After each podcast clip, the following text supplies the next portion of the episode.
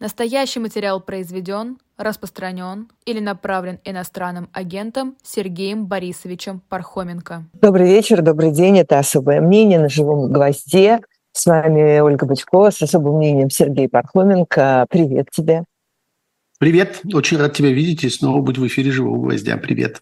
Да, привет. Я нахожусь немножко в походных условиях, э, но я надеюсь, что Бывает в последнее время. Бывает, да. Но надеюсь, что мне это все не помешает и ничему и никому не помешает. Ну, конечно, начать я хочу с э, этой новости, которая пришла буквально пару часов назад про Рубена Варданяна, которого задержали э, при э, переходе в Лачинском коридоре. Он пытался покинуть территорию Нагорного Карабаха. Рубен Варданян известен как э, миллиардер, крупный российский до этого предприниматель, э, руководитель э, разных известных структур, в том числе «Тройки диалога». Потом он, как мы знаем, отказался от российского гражданства, возглавил правительство Народного Карабаха и был там, собственно, занимался этим до самого недавнего времени – и э, вот сейчас э, пытался, видимо, из Нагорного Карабаха перейти в Армению, там был задержан. Ужасно выглядит, ужасно выглядят эти, эти фото. Ну, а как может выглядеть? У него прямо там его держат э, два азербайджанских полицейских, или я не знаю, кто это, военных, э, под локти. У него руки Э, на животе, и там заблюрены эти руки. И понятно, что, видимо, там наручники или что-то или что-то хуже, я не знаю. Выглядит это совершенно ужасно, конечно. Ну, а как может выглядеть человек, который последние много дней, э, я думаю, почти не спал и, собственно, разделил все тяготы этих последних дней с э, людьми, которые оставались в Нагорном Карабахе. Он решил оставаться там до последнего, оттуда несколько раз э, умудрился как-то выйти в эфир, несмотря на плохую связь, но было несколько его интервью, где он очень э, трагические вещи говорил. Да, Варданян э, фигура чрезвычайно интересная, э, один из богатейших людей России на протяжении многих уже десятилетий – человек, который э, продемонстрировал совершенно выдающиеся коммерческие таланты, зарабатывал очень много денег и потратил очень много денег, не так, как многие его коллеги, потому что он был и остается до сих пор э, патроном громадных благотворительных проектов. Ну, достаточно сказать, что Сколково в значительной мере является его, являлось его детищем на протяжении многих лет – он вообще очень много занимался образованием, просвещением. Он создал знаменитый теперь университет в Армении в Дилижане, куда съезжаются талантливые дети со всего мира, а, не только со всей Армении. Вот, э, он издал очень много книг. Э, ну, в общем, он человек, который э, как-то явно мыслил и мыслит широко и а, старается приносить какую-то пользу. Он совершил совершенно неожиданный для многих поступок – отказавшись от российского гражданства и переехав в Карабах, собственно, уже тогда, когда стало понятно, что ситуация там очень тяжелая, очень плохая, оставался там до последних дней, до февраля, по-моему, э, нынешнего года он был а, ну, по-моему, это называется государственный министр или что. Ну, в общем, короче да, да. первое ну, лицо он был в Карабахе. Ну, он был руководителем Нагорного Карабаха. Да, как бы это ни как называлось, это называлось да. да, как бы это ни называлось, он был, несомненно, первое лицо, пытался до последнего каким-то образом найти возможность для урегулирования там. Действительно, ну, велик контраст как бы того, как бы этот человек и как бы огромное количество его коллег, его, так сказать, людей его круга могли бы построить свою жизнь в этих обстоятельствах, вообще не думая ни о чем подобном, отправившись в какой-нибудь красивый уголок мира, окружив себя роскошью и окружив себя э, комфортом и, и, и, и уважением. Вот. Но он все это поменял на, на, собственно, свое служение Нагорному Карабаху, при том, что, конечно, он очень противоречивая фигура, и были большие расследования по поводу его финансовой деятельности, и было известно, что он создал громадную, целую такую империю, а, выводившую деньги э, из России, причем деньги в том числе и криминальные, э, связанные с коррупцией, связанные с крупномасштабными хищениями э, разнообразных российских олигархов и правоохранительных органов и чиновников. И, в общем, это были, прям скажем, грязные деньги, которые он помогал выводить. Ну, не он, а структуры, которые он создал. Ну, вот так в одном человеке все это соединяется. Но в этих обстоятельствах сегодняшних, конечно, мы должны помнить о том, как много добра он сделал, как много он помог разным людям, как много он поддерживал огромное количество людей в Карабахе и вообще в Армении э, вот в эти самые последние тяжелые месяцы. И, конечно, очень хочется надеяться, что он выйдет живым и здоровым из э, этого из этой неволи, в которую он попал сегодня. Мы не знаем в точности, в чьих он руках – мы не знаем в точности, в каких он условиях, мы не знаем в точности, что, э, каким образом его, что, собственно, ему предъявляют, в чем его обвиняют, но известно, что азербайджанское э, руководство ставило одним из условий выхода беженцев и вообще облегчения, так сказать, страдания людей в этой гуманитарной катастрофе, ставило условием выдачу азербайджанским властям Э, руководителей Нагорного Карабаха, людей, которые в последнее время несли за него ответственность, администрировали там, собственно, всю жизнь э, и выступали от имени Нагорного Карабаха перед внешним миром. И, несомненно, Варданян один из них. И, несомненно, азербайджанские власти хотели его заполучить, и вот, э, собственно, теперь и заполучили. Это очень тяжелая история. И я очень хочу надеяться, что Рубен Варданян Э, уцелеет в этой истории. Я с ним лично знаком, э, и много раз мы с ним разговаривали по разным поводам. И он показывал все эти свои проекты, и книги, и Сколково с огромным, с, огромным, с огромной гордостью. Поэтому я, конечно, не могу сейчас об этом не думать и не могу не помнить о том, кто этот человек и почему мы должны за него переживать и желать ему всего хорошего. Да, я последний раз э, с ним встречалась как раз в Ереване, когда была революция, э, и э, как раз Никол Пашинян приходил к власти как руководитель Армении, и мы тогда встречались как раз в Ереване, я там была, и он много очень говорил мне о том, как раз об этих образовательных проектах, потому что там были все эти политические бурления, там происходило вот то, что тогда происходило. Э, и, но, но он э, очень интересовался именно будущим, именно тем, как будет выглядеть Армения и Карабах э, с точки зрения новых поколений, которые придут, с точки зрения того, чему научатся эти люди, как можно сделать все эти места привлекательными для туристов и зарабатывать деньги и сделать страну богаче и э, детей э, образования. Он прямо это был практически какой-то новый, как мне показалось, э, такой этап в его жизни. Я видела сейчас сообщение, что э, азербайджанские власти хотят его обвинить или уже обвиняют в как это называется, разжигание сепаратизма или что-то в этом роде. Это выглядит все достаточно пугающе. А, не только с точки зрения личной э, судьбы и безопасности Варданяна а, и его окружения, но и также с точки зрения того, что будет происходить в Арцахе э, дальше после всех тех событий, вот этой вот э, войны, так называемой однодневной, которая так, в общем, быстро закончилась. Э, конечно, огромное беспокойство и, конечно, ты совершенно прав, э, огромные пожелания Рубену, Рубену Варданяну выйти э, как-то как минимум безопасно живым и здоровым из всей этой истории, как максимум выйти из нее, конечно, победителем. Да, ну хочется надеяться, что Армения все-таки приложит усилия для того, чтобы одного из самых известных, влиятельных и полезных своих э, сыновей в этой ситуации вытащить из э, плена и обеспечить ему безопасность. Вот все, что можно сказать, на, можно ли рассчитывать на какое-нибудь российское участие, я не знаю. Я, мне, честно говоря, кажется, что... А мне только что Песков сказал, что... сдала это все. Сдала, сдала, по крайней мере, на этот момент, потому что вот я только что видела новость, э, Пескова, конечно, спросили об этом, он сказал что-то вот, ну, в своей обычной манере, э, то ли, что он ничего не будет комментировать, то ли, что ему нечего об этом сказать, то ли, в общем, что-то такое ну, нулевое. нулевое абсолютно. Его это не касается. Да. Его это не касается, да. А, тоже отдельная, конечно, история, почему это не касается.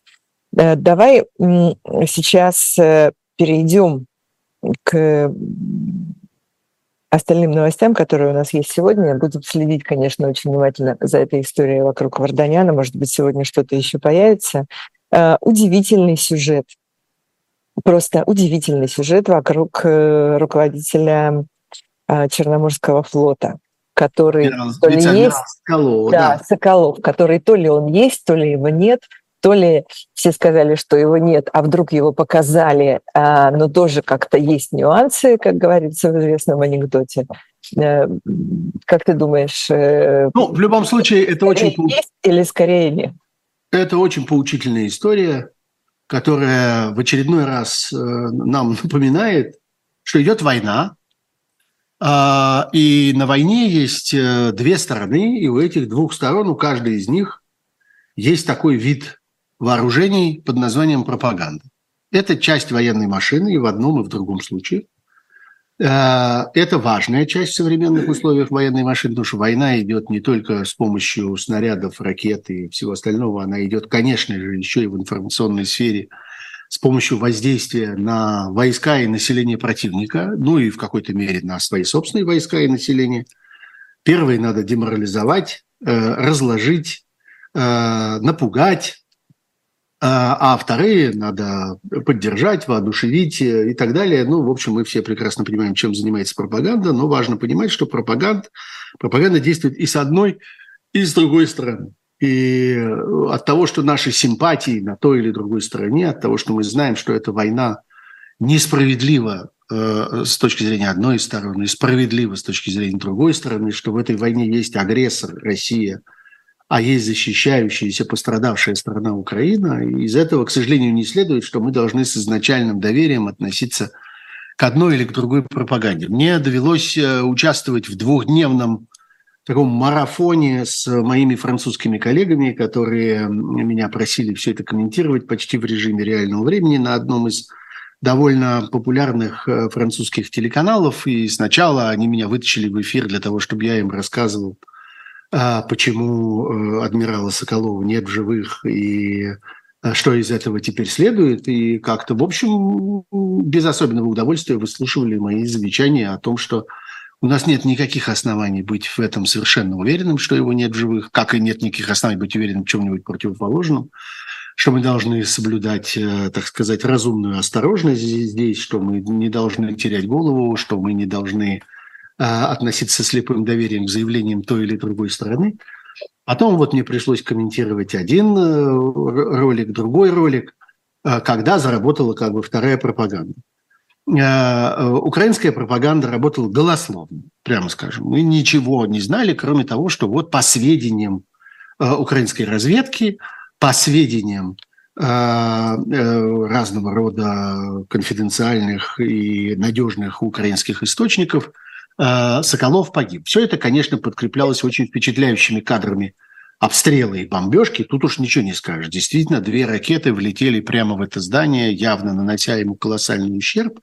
Вот, так что, в общем, это как-то производило все сильное впечатление. Когда началась ответная информационно-пропагандистская операция под названием «Адмирал Соколов жив», то там пошло видео. Видео это, надо сказать, никуда не годится. Никуда не годилось вчерашнее видео, э, где вообще было непонятно, это что? Это фотография ретушированная, э, это другой человек, загримированный под Соколова, это какая-то старая фотография, это вообще продукт творчества искусственного интеллекта. Что это? Какая-то картинка, на которой какой-то человек, непонятно даже, то ли сидит, то ли лежит. Совершенно ни фон, ни, ни, ничто не позволяло заключить, а, собственно, он в каком положении. Мне больше всего это напомнило знаменитую историю про то, как за буквально там пару месяцев до своей, или, может быть, даже недель до своей смерти показывали Константина Устиновича Черненко, который участвовал в выборах. Я достаточно теперь уже в достаточном возрасте, чтобы помнить эту древнюю историю. А, вот, и это было в, это было, что это был конец 84 или начало 85 -го года. Вот, и там, ну, как впоследствии стало известно, для того, чтобы его э, продемонстрировать, а он был лежачий больной, не вставал с койки, он был в очень тяжелом состоянии, этот самый генеральный секретарь, для него смонтировали избирательный участок, повернув его на 90 градусов. То есть он голосовал, находясь в лежачем положении. Как бы и все было повернуто на 90 А, в смысле, на 90 градусов, в смысле, вот так вот?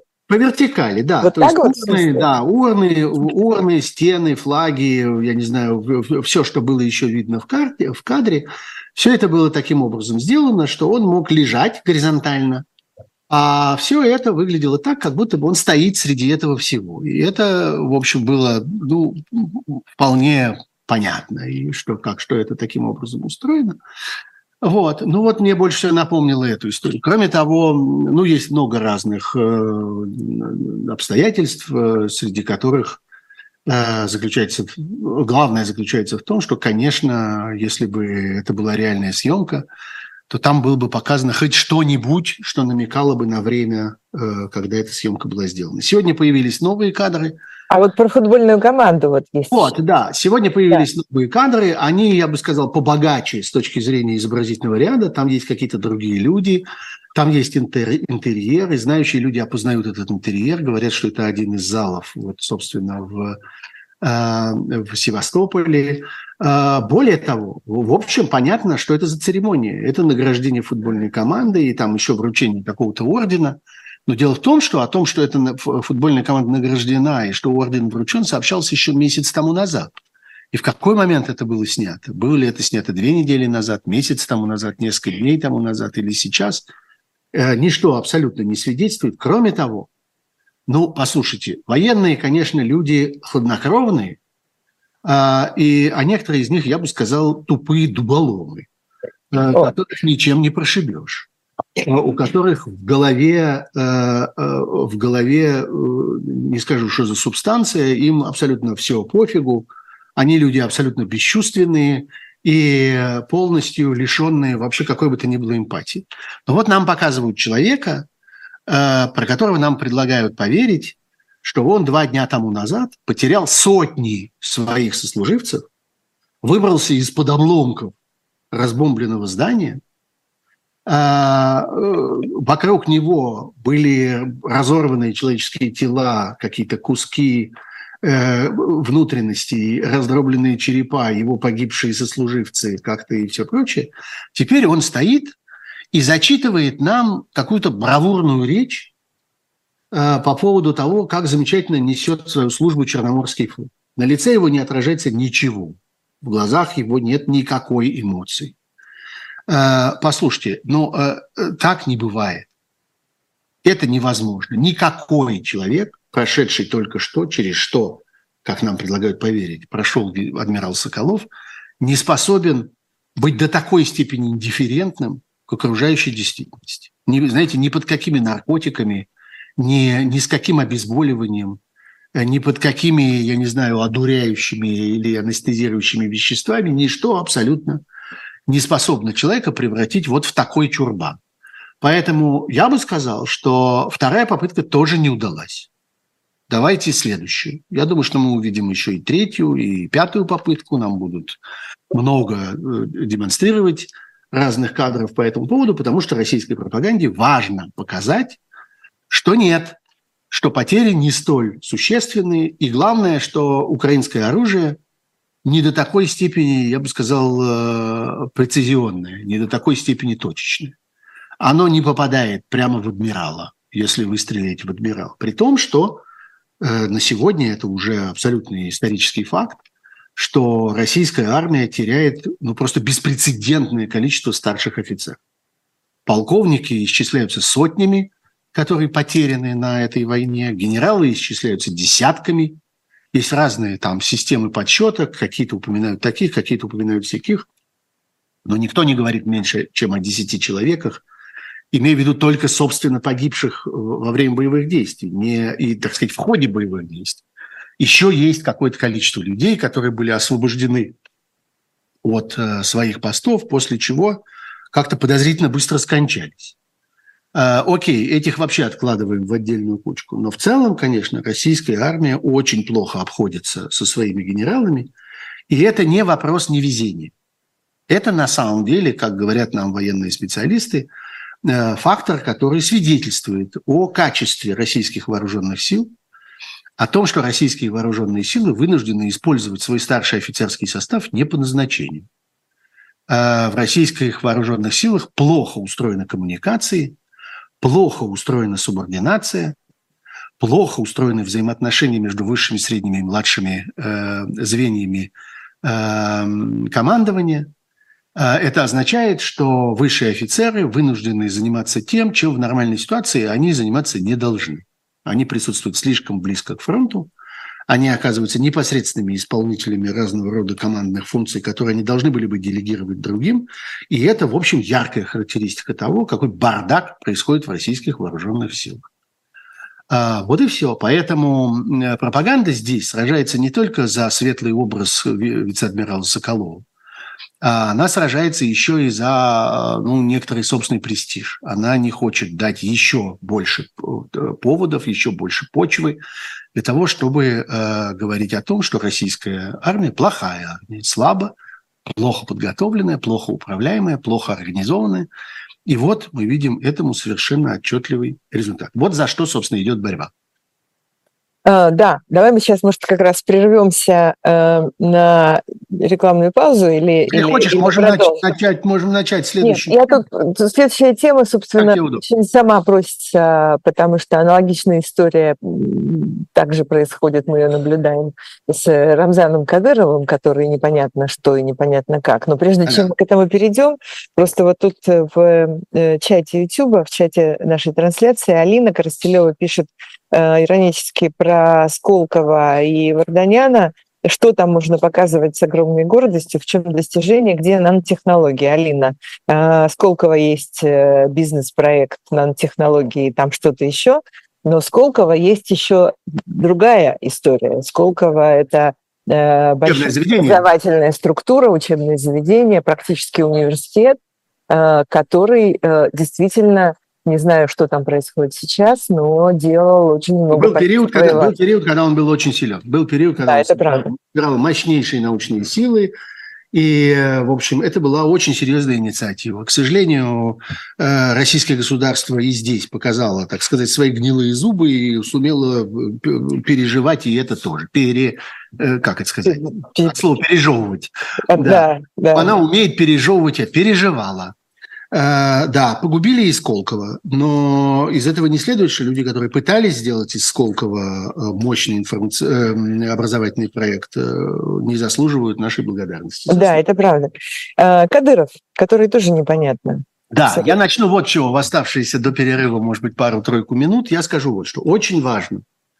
Здесь, я бы сказал, с водой не выплеснуть преступление мы все очень увлечены всякими дополнительными окружающими политическими обстоятельствами. Тем, зачем это потребовалось. Мы сейчас поговорим про это. Тем, в каком политическом положении находится семья Кадырова внутри Чечни. Можем поговорить про это. Тем, какую роль в этом сыграли люди, которых Кадыров нанимает прямо или косвенно, или каким-то образом вовлекает, я бы вот такое слово употребил, в свое информационное обеспечение, в решение разного рода, так сказать, э, пропагандистских задач э, таких людей, как Ксения Собчак и так далее. Это важная вещь, про это тоже можем поговорить. Но про это все мы должны говорить после того, как мы с вами поставим, э, так сказать, э, ясный, ясную такую веху на то, что в точности произошло. Произошло тяжкое преступление. Произошло демонстративное нарушение э, российского закона, который э, охраняет права российских граждан, в том числе и заключенных, в том числе и обвиняемых. В данном случае речь идет об обвиняемом, э, которому еще не вынесен никакой приговор. И надо понимать, что это сделано не просто открыто, это сделано демонстративно и превращено в, по существу в такое, такой образцовый, эталонный эпизод, предлагающий, собственно, всем остальным всем остальным должностным лицам Российской Федерации, ну, у кого, что называется, кишка не тонка, у кого хватит на это куражу, действовать вот таким образом. Лично пытать, лично избивать, вершить самосуд, чувствовать себя абсолютно свободными в том, чтобы казнить и миловать, а, не а, ориентироваться никаким образом ни на закон, ни на права человека, ни вообще на э, какие-то основы, я бы сказал, человеческого гуманизма или чего бы то ни было еще, в том числе и на основы чести, потому что, в конце концов, избиение беззащитного, заведомо человека, который лишен возможности сопротивляться, лишен возможности ответить, лишен возможности защитить себя, вещь низкая. А вовлечение в эту историю несовершеннолетнего – каковым э, по российским законам является сын Рамзана Кадырова. Ему, сколько я помню, 15 лет, он, в общем, еще несовершеннолетний. Это еще одна, как-то еще одно важное э, обстоятельство в этом деле.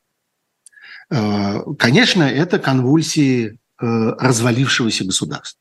Мы на протяжении последних полутора лет много раз говорили об этом, и тогда, когда речь заходила о наемниках, и тогда, когда речь заходила о том, как Пригожину дан был карт-бланш на то, чтобы э, разрушить российскую систему исполнения наказаний, по существу российскую систему юстиции, произвольно вынимая из мест лишения свободы э, того, кого он считал нужным вытащить по своему ну, собственному усмотрению, э, организуя процесс конвейерного помилования. И в каждом этом акте по существу мы могли видеть то, как он топчет российскую юстицию. Мы говорили с вами в этот момент, мы говорили с вами о том, как российское государство, так сказать, отдает э, свои функции правосудия, свои функции э, насилия, свои функции поддержания закона, э, про то, как российское правосудие, про то, как российское государство расстается со своими социальными обязательствами, про то, как российское государство обменивает свою международную репутацию на э, мечты своего свихнувшегося хозяина и так далее, и так далее. Вот мы наблюдали эти элементы, вот эти куски, которые отваливались от российского государства и осыпались куда-то к его подножию, и росла куча вот этого мусора, который оставался от российского государства. Теперь мы видим уже последствия этого. Это уже не процесс разрушения, это уже последствия этого, потому что то, что произошло в этом конкретном эпизоде с избиением заключенного, в чем бы он ни обвинялся, какова бы ни была его вина, э, каков бы ни был характер и содержание проступка, который он совершил. Никто ни при каких обстоятельствах не вправе на глазах у всех совершать этот самосуд и э, хвастаться им, гордиться им, демонстрировать его в качестве образца для сегодняшнего поведения других людей, облеченных властью и облеченных, э, так сказать, высшим доверием э, российского фараона и высшими разрешениями российского фараона вытворять все, что угодно. В условиях, когда приближенные этого фараона просто сидят с полными штанами. Вот это «не хочу» Пескова – до того, как ему был задан этот вопрос, э, он ведь сам заговорил о том, что давайте с вами заранее договоримся о том, что я не буду отвечать на э, вопрос о Кадырове, потому что не хочу. Э, это признание гибели государства. И сегодня пресс-секретарь главы этого бывшего государства делает нам заявление о том, что нашего государства больше нет. И говорить об этом мы не хотим, потому что нам страшно. Страшно по существу того, что они наделали. Вот они смотрят на то, что они наделали, и они боятся. Поэтому говорить они об этом не хотим. А остальное давай после перерыва, там еще есть о чем поговорить. Да, давай мы сейчас э, прервемся буквально на минуту на другую, чтобы напомнить нашим слушателям и зрителям, что у нас есть здесь э, хорошего и интересного на живом гвозде. И расскажу еще про одну книжку очень быстро – и затем продолжим это особое мнение. Живой гвоздь остается в Москве и ежедневно освещает для вас новостную повестку. Мы собираем для вас самые яркие мнения политологов, экономистов и деятелей искусства, чтобы вы всегда могли увидеть ситуацию в мире с разных сторон. Поддержите нас в это непростое время, чтобы мы могли развиваться и дальше. Как это сделать? Переходите по ссылке под трансляцией или воспользуйтесь QR-кодом, чтобы оставить свой донат. Это значительно либористичнее, чем у либористов, либеральнее, чем у либералов, коммунистичнее, чем у коммунистов. То есть я не знаю, сколько людей выехало, но я знаю, сколько они вывезли. Вообще это очень неприятно смотреть. Через 200 лет все будет то же самое, а через год может все поменяться. Это цифра, на которую не сбалансировать бюджет не удавалось, в общем, пока еще никому. В этой кстати, нет ничего страшного, кроме того, что это все вранье. Я понимаю, что красивая молодая девушка стесняется читать, что прямо написано в вопросе. Я даже тоже стесняюсь читать, что там написано, но я перескажу подробнее. Каждую неделю мы будем выходить в эфир 20 часов по Москве, 18 часов по Лондону.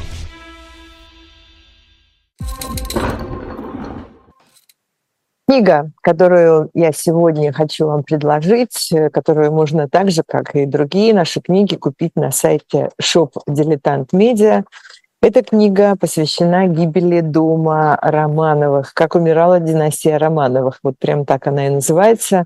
Это история э, того, что произошло в ночь с 16 на 17 июля 1918 года в Екатеринбурге, в Ипатьевском особняке, история с точки зрения судебно-медицинского эксперта. Надо сказать, что это уже не первая книга, написанная вот э, под таким углом зрения, но новые, безусловно, не только данные, но и способы их обработки дают возможность э, специалистам делать э, дополнительные выводы. Ну и, конечно, недоступные исторические архивы, которые раньше были недоступны, они сейчас тоже как-то э, раскрываются или, по крайней мере, э, становятся более понятны. Все это вы можете найти на сайте Shop Dilettant Media. Вы видите обложку этой книги. Не пропустите. Молин «История дома Романовых глазами судебно-медицинского эксперта». Ну а мы с тобой давай продолжим наше особое мнение на живом гвозде. Мы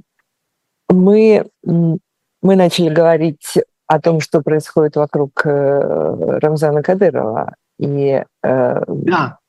Ну вот теперь, когда мы поговорили о главном, как мне кажется, в этой истории, когда мы напомнили о том, что самое важное в этой истории – это совершенное на наших глазах преступление. Да, есть, есть объяснение тому, есть что, всякие, собственно, да, появление, да, появление этого видео э, при всей его, так сказать, скандальности и ужасности – оно именно поэтому и появилось такое скандальное и ужасное, да, каким-то э, образом перевести стрелки от тем, да, есть такой примитивный, что происходит с Рамзаном Кадыром.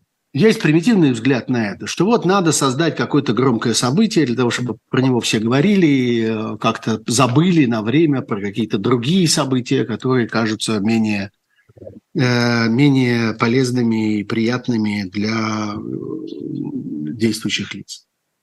На самом деле это э, ну, устроено не совсем так, не, не, не настолько плоско. Но просто мы можем посмотреть назад и убедиться, что на протяжении многих последних месяцев, пожалуй, это началось где-то с середины, а может быть даже с начала лета 23 года. Э, э, все, что так или иначе связано с Рамзаном Кадыровым, все сведения о нем, все новости о нем, все обсуждения того, что он делает. Хотя за это время он делал какие-то заявления, выступал с какими-то декларациями, кого-то награждал, кого-то хвалил, кого-то проклинал, кому-то угрожал там и так далее. Но от всего этого оставалась одна какая-то сплошная урология. Это какое-то бесконечное обсуждение. А почему так плохо выглядит? А почему так с трудом говорит? А почему полулежит на диване и так тяжело дышит? А почему веки с трудом приподнимает? А куда пропал, а почему машина обнаружена возле э, больницы, а может быть уже все совсем плохо, может быть уже в коме, а кажется почки нет, нет, почка есть, но не приживается, нет, она кажется прижилась, но требует бесконечных э, бесконечных каких-то сложных процедур э, диализа там и так далее. А зачем нам все эти подробности? Какие-то бесконечные, бесконечные, нескончаемые какие-то мочеполовые протоки. Но ну, зачем нам это? А, это нам за тем, что Кадыров одно из влиятельнейших лиц а, России, первое. Второе. Это влиятельнейшее лицо, полностью выведено из-под действия закона. Оно действует не потому, что в России, и не, не, не, не по той процедуре, которая существует в российской Конституции, в российских законах, в российском избирательном законодательстве и так далее. Это совершенно не подконтрольная фигура. Она подконтрольна только силам природы. Э, только вот что-то такое, приходящее, так сказать, из области э, физического существования живых существ, может повлиять так или иначе на э, действие и определить будущее этого действующего лица. Вот все и присматриваются с огромным вниманием к этому ко всему. Но понятно, что Кадырову это не просто не нравится. Кадырову это опасно.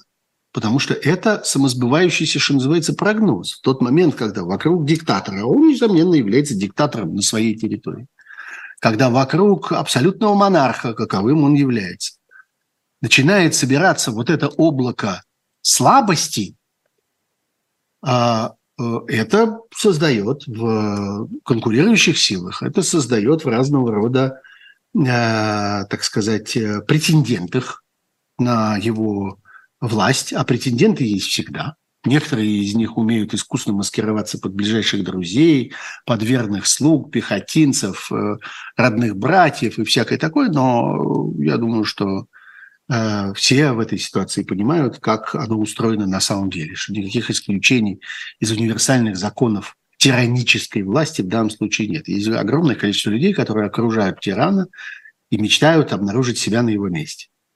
А, это становится опасно. Ему нужно чем-то это переломать, эту тенденцию. Не просто отвлекать, не просто создавать какой-то громкий звук или какое-то яркое зрелище, на которое все вдруг обернутся и на минуточку забудут о том, а, что они обсуждали только что. Нет, в целом нужно просто ломать эту историю, нужно демонстрировать, что есть что-то другое. И вот здесь вот важно, что ему пришлось выбрать. Ему пришлось для этого выбрать избиение в тюрьме беззащитного человека. Мог бы, казалось бы, продемонстрировать что-нибудь другое. Ну, что, например? Ну, например, взятие какого-нибудь важного населенного пункта на Украинском фронте. Например, прорыв на каком-нибудь важном участке. Например, попадание э, по какой-нибудь важной цели. Взятие в плен какого-нибудь важного врага. Убийство какого-нибудь важного Э, соперника э, где-то там на войне. В общем, так, а, а где, же, где же он это возьмет все? Война, вот-вот, вот, вот. Только если, и только если кино снимать. Вот, война идет, казалось бы, героическое время. Можно же продемонстрировать что-нибудь героическое. Можно же как раз это прекрасная возможность для того, чтобы показать, что при чем здесь почки – причем здесь вот эта вся, вся, все это, вот эта ваша медицинская тематика? Вот же я кто, и, и люди, которыми я управляю, и силы, которые мне подвластны, и вот это все. Но взять это негде. И это тоже важная вещь. Мне кажется, что это то, что, в чем мы должны, э, что мы должны в этой ситуации отметить. Что альтернативы-то нет. В то время, когда реально стало горячо, когда на самом деле потребовалось сделать что-то, чтобы сломать ненужную, вредную, опасную политическую тенденцию, пришлось сделать вот что, а не, э, а не совершить какой-то яркий, громкий, мощный поступок, военный, политический или еще какой-нибудь. Вот все, что есть в арсенале. Так это тоже же не было, это же тоже просто извлечено, какая-то консерва, извлеченная из запаса. Что консервы, прости? Ну вот это вот видео, это же тоже какая-то история. Ну да, ну это даже не важно. Предположим, ну, что, важно, оно, предположим, что оно, предположим, что это произошло бы сегодня или вчера, но, но э, к тому же еще это и консервы. Ну еще одна маленькая деталь, так сказать, в этой картине. Но в целом для меня гораздо важнее другое, что вот это единственное, что нашлось. Это единственный способ продемонстрировать свою мощь, прийти с сыном в э, камеру и избить беззащитного э, врага, который в свое время другими людьми, кстати, был отдан в руки ему. Ведь были же...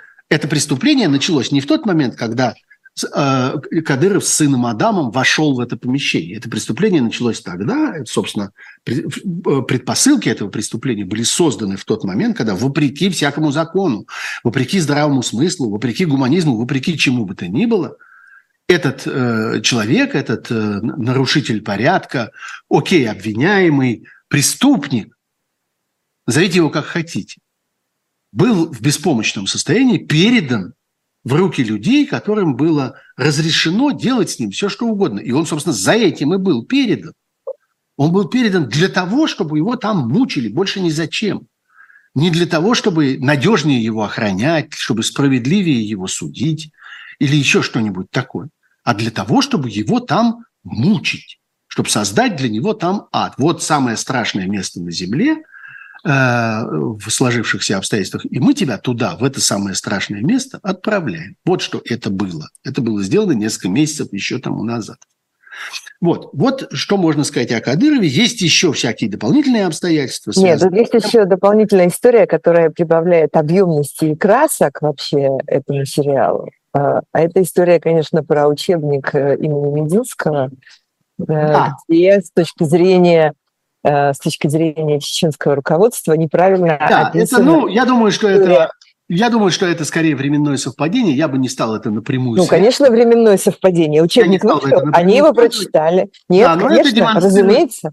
Я это говорю, что это просто добавляет красок в этот сюжет. Конечно, это демонстрирует, собственно, и э, бессилие э, этого государства, которое совершает глупый поступок, создав этот учебник, и навязав его всем, и внедрив его безальтернативно, и немедленно получает по мозгам, потому что выясняется, что они э, совершили там грубейшие содержательные и политические ошибки, это действительно политическая ошибка, устроить единый безальтернативный учебник истории, в котором были бы сказаны вот эти глупости о репрессиях против целых российских народов, это надо быть безответственными идиотами. Каковыми, несомненно, являются авторы этого учебника. Они безответственные идиоты. Вот мы это увидели, которые в действительности совершенно не беспокоят ни стабильность российского государства, ни справедливость российского государства, ни э, э, надежность управления им в разного рода сложных ситуациях. Это сложные ситуации, они связаны не только с чеченским народом, этих народов на самом деле есть несколько, которые были вот таким несправедливым образом тотально репрессированы, и эта проблема существует в современной России, и люди, которые просто забыли о ней, они тупые идиоты, несомненно. И вот они это продемонстрировали. Ну, вот э, есть еще второе, второе такое обстоятельство. Вот. Э, есть в истории с э, этой кадыровской ситуацией, есть еще, конечно, мотив его семьи, потому что Кадырову нужно не только на свой собственный счет как бы напоминать, что он состоит не из одних только почек и не из одних только подозрений о том, чем именно он болен и в каком именно он состоянии, а представляет из себя действующую и мощную политическую силу в этом регионе. Ему важно демонстрировать, что за ним есть семейство, и у этого семейства есть будущее. Поэтому он демонстрирует своего сына. Э, я, честно говоря, небольшой специалист по составу, так сказать, этой династии. Там у Кадырова есть несколько сыновей. Они, по-моему, погодки, и Адам не самый старший из них. Вот. Но, в общем, совершенно очевидно, что все представление Кадырова о будущем Чечни, будущем его правления завязано на том, что Чечней будет продолжать управлять его семья, что, что это будут его наследники в прямом смысле этого слова. И в этих обстоятельствах он не забывает как бы поддержать, подкрепить этот мотив тоже. Ему важно это показать, ему важно напомнить о существовании их. А он будет продолжать это делать в самых разных обстоятельствах. И вот опять, а, вот это весь арсенал, который у него есть. Он это будет делать не на фронте, он это будет делать не э, с помощью каких-то организаций, каких-то или даже имитаций, даже симуляций каких-то важных, реально политических или каких-то еще обстоятельств, а вот с помощью вот таких актов террора по существу, одним из которых было это избиение в тюрьме. Давай пойдем на другие темы. Давай пойдем на другие темы, потому что, э, конечно, очень важная история про Алексея Навального. Первый апелляционный а. суд в Москве отказал в удовлетворении жалобы на его приговор. Также он отказал и Даниэлю Холодному, которого ожидает теперь 8 лет колонии общего режима, Алексея Навального э, переводят в колонию особого режима на 15. Э, эти цифры все достаточно безумные, и хочется верить, что они взяты, как взяты с потолка, так на потолке в конечном счете и останутся. Но, тем не менее, машина едет... Э, а, машина едет, и речь идет о лязгает. совершенно, совершенно практических вещах. В частности, что чрезвычайно важно, о том, что теперь, когда э, это решение принято, ничто не, не мешает отправить Алексея вот в эту самую какую-то из этих самых колоний особого режима, что в частности создает дополнительные сложности, плюс к уже имеющимся громадным сложностям его общения с окружающим миром, что создает дополнительные сложности для этого общения. Еще... Да каждый раз кажется, что хуже уже просто не может быть. А да, выясняется, еще... что может и может. Да. Еще меньше писем и еще сложнее, э, собственно, движение этих писем. Вот я могу сказать, я не буду вам раскрывать никаких секретов, но я вам скажу, что я, чтобы мне доводилось писать Алексею Навальному туда, где он находится сейчас, и получать от него ответ. А, и, ну, в общем, это работало. И даже, пожалуй, я бы сказал, что это работает довольно быстро и, и довольно эффективно. Я, честно говоря, был удивлен, как быстро мое письмо дошло туда, и как быстро ответное письмо от Алексея дошло до меня – и, кстати, это абсолютно снимает э, какие бы то ни было предположения относительно того, кто там пишет его тексты или, я не знаю, что-нибудь вроде этого. Я вот просто своими собственными глазами э, это вижу, участвуя в переписке. Ну, правда, наша переписка носила такой вполне личный, частный характер. Вот, но э, это не будет так работать. И это будет еще сложнее, еще сложнее общение с адвокатами – еще меньше шансов и, и меньше вероятность каких-либо свиданий, еще больше возможностей для физического э, издевательства, физических мучений, в том числе постоянной пытки голодом, которая применяется к Алексею, мы это видим. Э, он реально человек, который много месяцев уже э, буквально, голодает. буквально в смысле, угу. голодает потому что его кормят, мы представляем себе, чем, и э, ему не дают фактически воспользоваться даже теми ничтожными возможностями э, получить какое-то дополнительное питание, дополнительные калории. Речь не идет о чем-нибудь вкусненьком. Речь не идет о каких-то гастрономических развлечениях. Речь идет Нет, просто, речь идет просто о еще каком-то количестве белков, жиров и углеводов, о каком-то количестве калорий, которые необходимы э, организму взрослого человека. И он довольно высокого роста, Алексей, довольно, так сказать, крупной комплекции, что называется, и совершенно очевидно, что ему калории эти нужны. Вот, появляется еще больше возможностей для всех этих издевательств и еще меньше возможностей для контроля за этим всем. Э, можно это делать тихо, можно это делать. И, собственно, все, что мы видим с политическими заключенными, в частности, например, мы видим Владимира Карамурзу, который отправлен в Омскую область. И вот я там общался с некоторыми адвокатами, которые говорили мне о том, что э, колонии Омской области обладают самой страшной репутацией э, по всей России. Это, собственно, худший, в этом смысле, худший субъект Российской Федерации. Вот мы знали, что в Владимирской области есть ужасные колонии, которые по существу являются такой машиной для уничтожения человека и концлагерем. Но Омская область – это целиком э, целый регион, который с точки зрения вот этих синовских учреждений устроен именно, э, именно таким образом. Тем временем мы видим, и э, очень важно про это говорить, что Алексей остается важнейшим, э, я бы сказал, очень мощным участником политического процесса в России. А, вот очередной его текст – который появился несколько дней тому назад, который вызвал очень бурные дискуссии, который взбаламутил огромное количество вообще читающих и пытающихся что-то понять людей. И э, я думаю, что сейчас рано э, обсуждать э, какие-то решения, которые на основании этого принимаются. Я согласен с теми, кто говорит, что мы так мало представляем себе конкретную конфигурацию этих выборов. Ну и там же и у Навального тоже написано, что, да. что это будет понятно, и отношения, да, и, и стратегия будет ближе к делу. Да. Да, угу. что, что ну, это только начало некоторого процесса, но, на мой взгляд, важнейшие вещи сказаны, И это важнейшая вещь для понимания. Она в каких-то случаях сказана битым словом, в каких-то случаях мы обязаны это понимать сами, то, что стоит, так сказать, за э, этими словами, что эти выборы, выборы 14, 24 э, года должны э, сделаться формой выражения антивоенного протеста. И упустить эту возможность нельзя. И в этом смысле – обвиняя друг друга, противоречия друг другу, иногда даже оскорбляя друг друга, э, споря и, и соперничая, разные участники этого процесса, разные э, сегодня политики или блогеры или журналисты, которые высказываются на эту тему, предлагают разные варианты, разные решения, разные подходы и так далее, но все они сегодня уже сходятся в одном.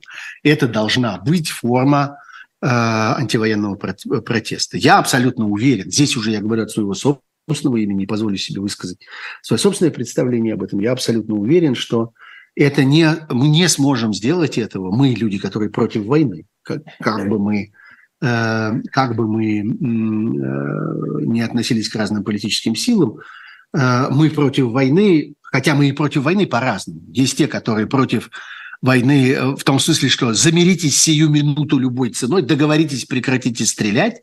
Это, например, абсолютно не моя позиция, и мне это совершенно не свойственно, потому что когда я говорю о конце войны, я понимаю под этим, под этим совершенно конкретные вещи. Возвращение территорий, э, выплату э, репараций и компенсаций за разрушенное украинское хозяйство и государство, наказание виновных и, главное, появление гарантий, что эта война не начнется снова.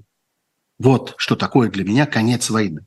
И вот что такое для меня требование этой войны. И я уверен, что большая часть людей, с которыми мне приходится это обсуждать, именно так это понимают. Но вот что я хочу сказать, что у нас не будет возможности выразить это, проголосовав за конкретного формального участника этих выборов. Такого человека не будет в бюллетене и будет сохраняться всегда опасность того, что если как нам такой человек почудится вдруг, если нам вдруг покажется, что можно, зажав нос, уши, глаза и все остальное, проголосовать вот за это говно, потому что мы этим продемонстрируем свою позицию против войны, то мы, несомненно, получим в последний момент, это очень простая комбинация, и нет никаких оснований считать, что она не будет реализована, мы, несомненно, получим предательство в последнюю секунду. Этого человека заставят выступить на стороне войны, в поддержку войны, и вся наша его, все наши голоса, все, вся поддержка этому человеку немедленно отправится вот в это отвратительное военное помойное ведро.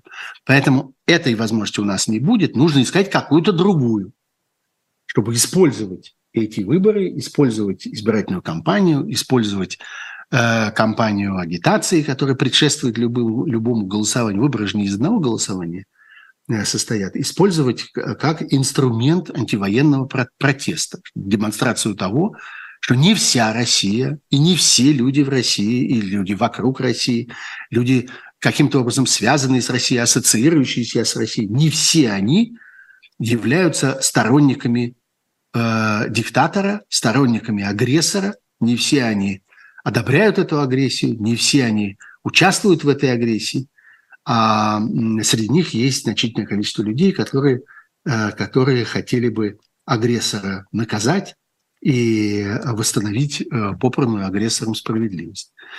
Вот. Кто это все устроил? Кто поднял всю эту э, э, огромную волну сейчас? А ведь могло бы это молчание продолжаться, оно могло бы продолжаться еще много месяцев, и встрепенулись бы в последнюю секунду. Кто это? Навальный своими текстами, одним текстом, другим текстом, тексты, за, текстами, за которые его очень ругают, за которые на него очень обижаются и говорят, что он там всех расшвырял и как-то всем нагрубил и всякое такое. Послушайте, э, э, затея удалась.